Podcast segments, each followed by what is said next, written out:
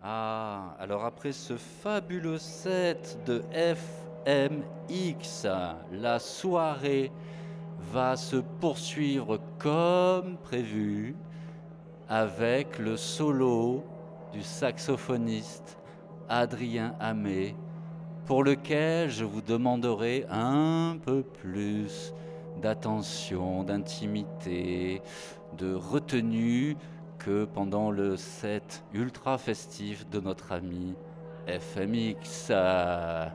Merci, Adrien Amé, saxophone. Vous avez des assises disponibles juste devant l'artiste si vous voulez vous rapprocher. Vous y êtes invité.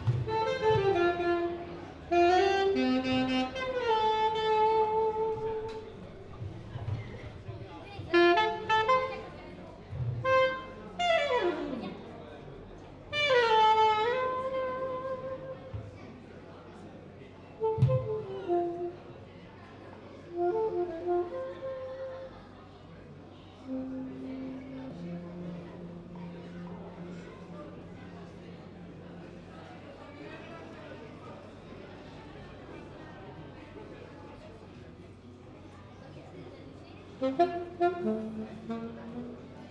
you.